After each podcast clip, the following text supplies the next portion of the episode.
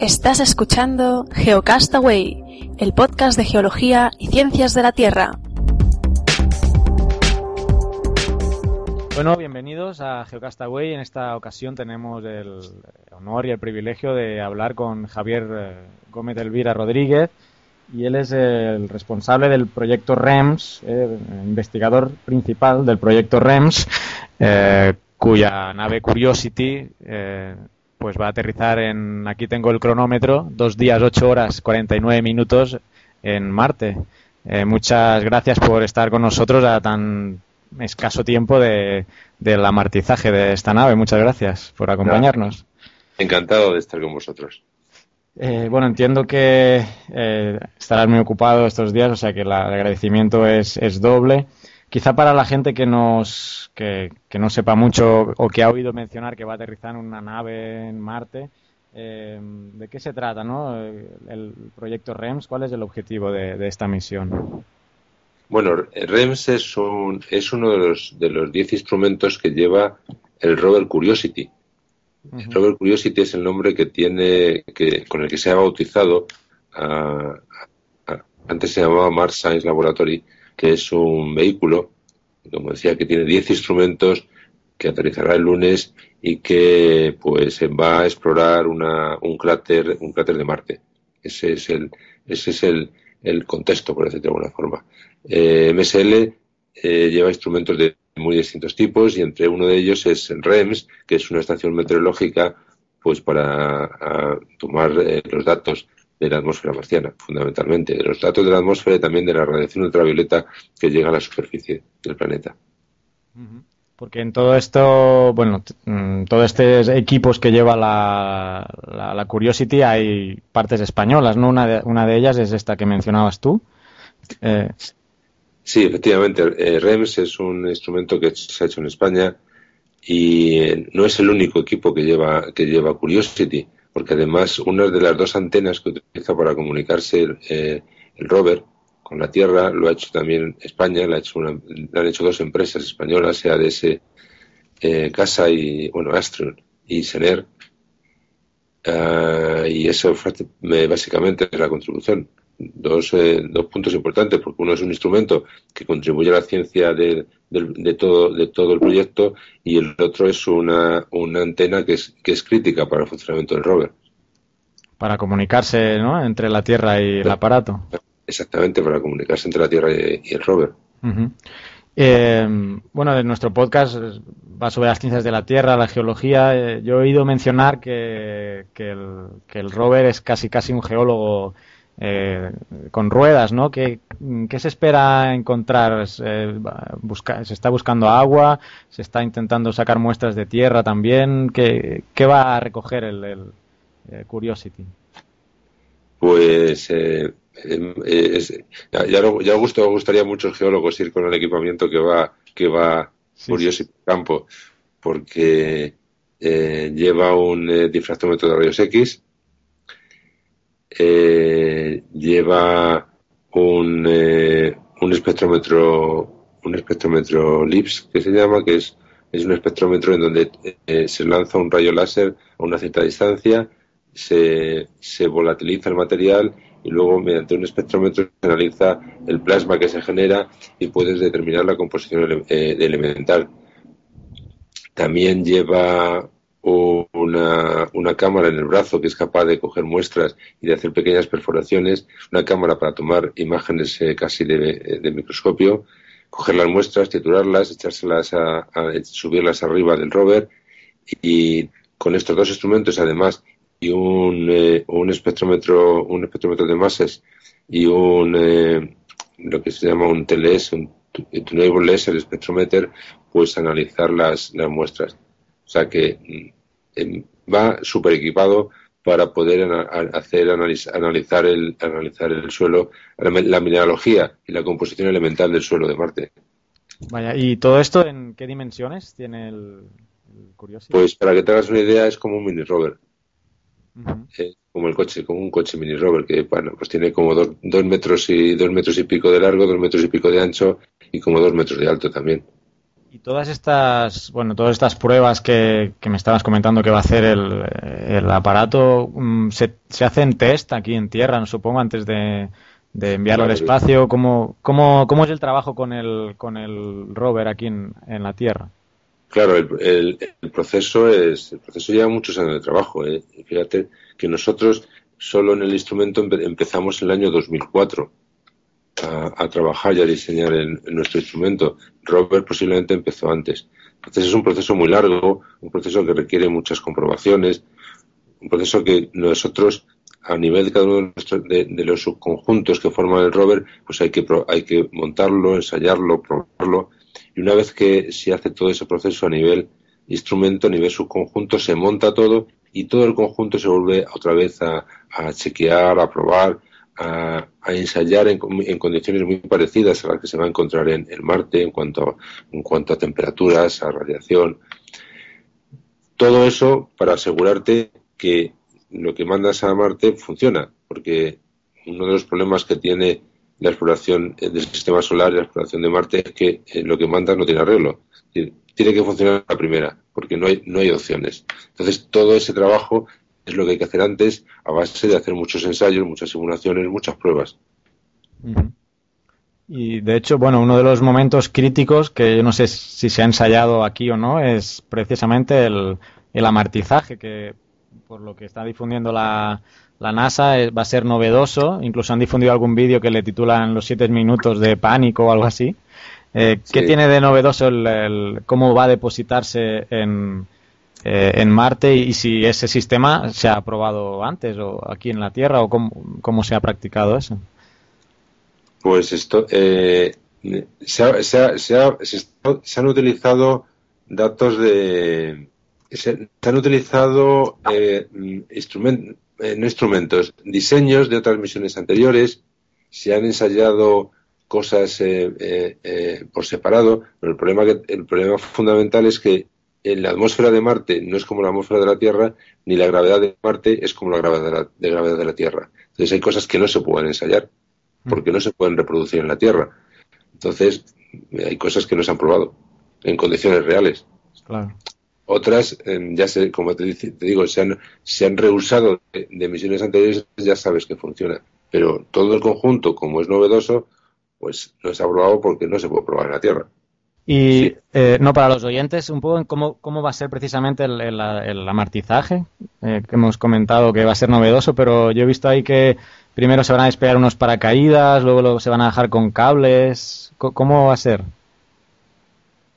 Pues eh, es un proceso donde unos minutos, como siete minutos, todo el proceso eh, se toma siete minutos y es desde, la, desde que entra en la, en, la, en la, atmósfera, se va frenando, se va frenando poco a poco por efecto de rozamiento. Cuando ya ha, ha reducido su velocidad por este efecto, eh, se abre un paracaídas para decelerarle mucho más cuando ya ha bajado suficientemente su, velocidad, ya se desprende de todas las carcasas que tiene y eh, entonces se queda una especie de grúa que soporta el, el rover por la parte de abajo que con unos pequeños eh, cohetes se va posicionando hasta llegar a una altura determinada y a esa altura ya se descuelga el rover por unos cables, llega hasta el suelo, cuando toca el suelo estos cables se cortan y la grúa sale, se separa, vuela unos cientos de metros más allá para no contaminar la zona y ya el rover se queda en su posición para empezar a trabajar.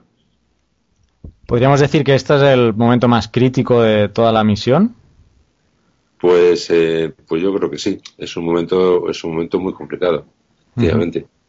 Acabas de mencionar que luego el, aparato que tiene los propulsores se, va de la zona para no, contaminar. Precisamente ah, esas medidas se han tenido en cuenta, ¿no? Supongo de no, de, de no llevar partículas eh, terrestres o cómo se ha tenido en cuenta esa calidad de, de, tener eh, no contaminado la, la, rover para que las muestras que recojan o, mm, sean propias de Marte, digamos.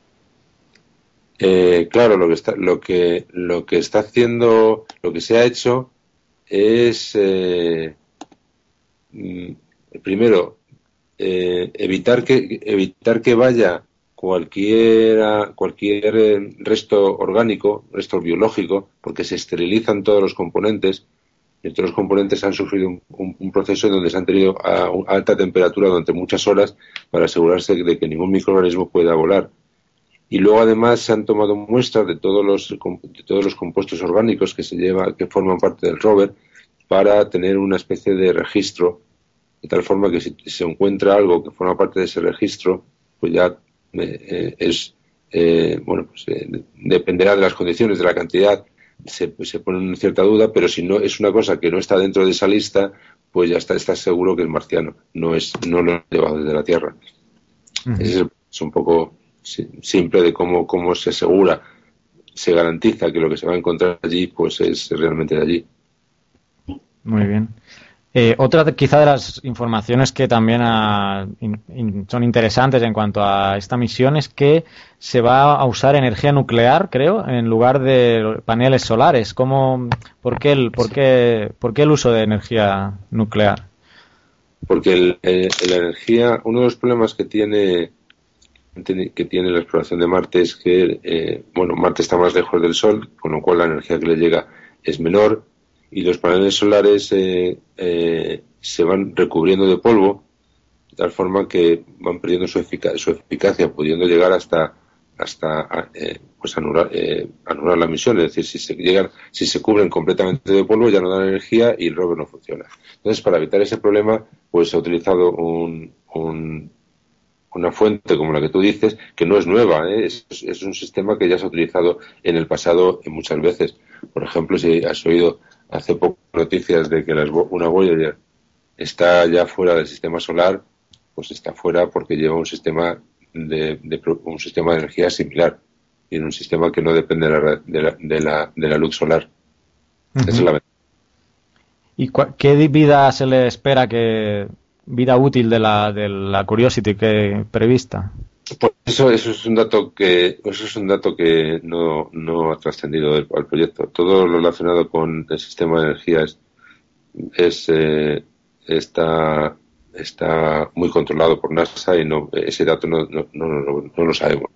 Ah, no. Yo había oído que, que la misión está para dos años. eso es, eso es el, el, el objetivo. El objetivo. el objetivo es que dure dos años pero con este tipo, con esta fuente de energía puede durar muchos más años. ¿Cuántos pueden, cuántos más? Pues es lo que no te puedo decir, porque no lo sabemos. Normalmente estas misiones siempre se abarcan más tiempo, ¿no? Creo que las otras misiones a Marte también han sobrepasado la, estimación. Efectivamente, las otras que llevan paneles solares, pues eh, eh, van teniendo ciclos de que se van cubriendo de polvo, de, en un momento determinado llega una, una, tormenta de, una tormenta de viento y limpia el polvo, vuelve otra vez a tener más energía. Entonces, con ese proceso llevan ya muchos años. Pero bueno, estás, eso quiere decir que está sujeto a las condiciones meteorológicas. Claro. Con, con, un, con el sistema que lleva MSL, pues no, no tienes ese, ese tipo de condicionamiento. Porque también el lugar donde va a aterrizar supongo que condiciona el tipo de, observaciones que se va a hacer. Ahora no me acuerdo el nombre del cráter donde va a aterrizar, pero la idea es eh, recorrer ese cráter en el tiempo estimado. Sí, lo va a aterrizar en, en, un cráter que se llama Gale. Gale. Y eh, la idea no es eh, llegar a recorrer el cráter, porque el cráter tiene eh, varios, eh, casi más de 100, más de 100 kilómetros de diámetro. El, objetivo es simplemente, y además, ya te digo, el, rover se mueve muy despacio. El objetivo es llegar de orden de, recorrer de orden de decenas de kilómetros. Ya. es un, ten en cuenta que es un vehículo que se mueve de forma autónoma y que está a muchos millones de, kilómetros de la Tierra.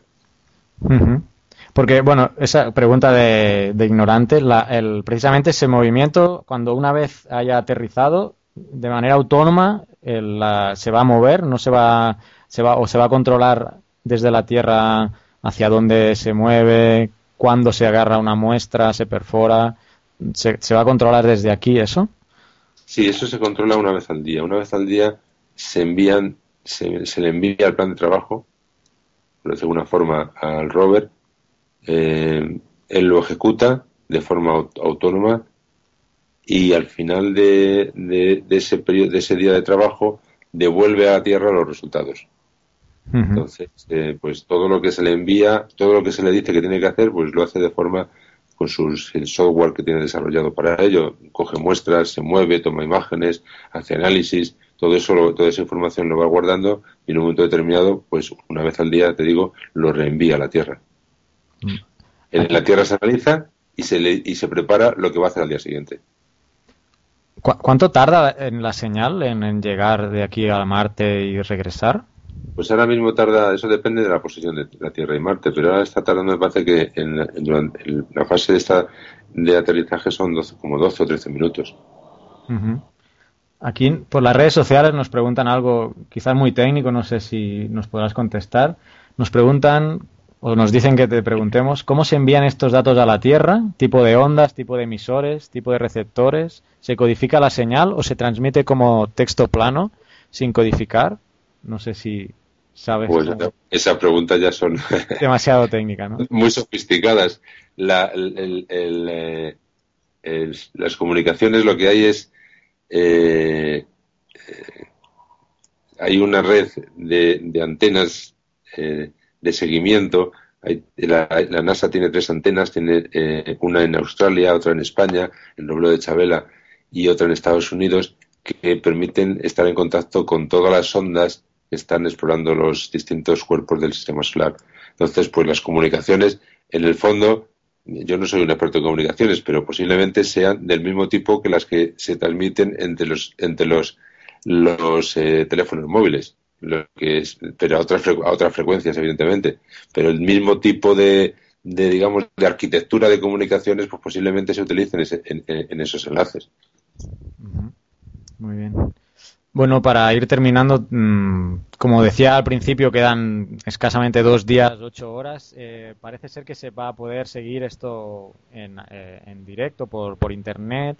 ¿Cómo va a ser la retransmisión que va a hacer la, la NASA? ¿Sabes si ¿Qué, tipo de información vamos a poder recibir los, los usuarios mm, normales y corrientes? Eh, no creo que sean imágenes, ¿no? Pero ¿cómo...?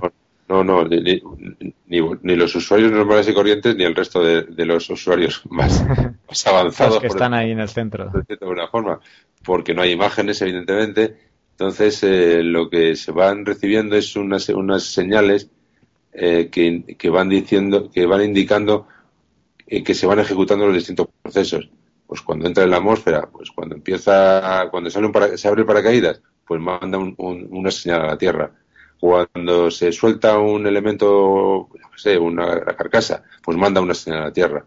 Cuando llega al suelo, pues manda una señal a la Tierra. Entonces, lo que vamos a ir siguiendo es esos señales que nos van a ir diciendo que todo el proceso se va ejecutando eh, perfectamente. Luego al final, luego las unas imágenes vendrán, pero imágenes vendrán posiblemente al día siguiente o incluso más tarde, depende de la posición de los satélites. Pero lo que sabremos es que si ha llegado al suelo bien o no, eso sí que lo sabremos. Muy bien. Y esto será a las siete y media en principio, hora de, España, de la mañana, está programado. Sí, sí, sí. Que para vosotros ahí será la madrugada. Para nosotros son las diez y pico. Ah, sí, cierto, de la noche. Muy bien, pues bueno, no se me ocurren más preguntas. Eh, te agradecemos mucho eh, tu participación en, en, este podcast. Javier Gómez Elvira Rodríguez, investigador principal del proyecto REMS. Muchas gracias por atendernos y estaremos pues pendientes este lunes de que todo, de que todo salga bien. Muy bien, muchas gracias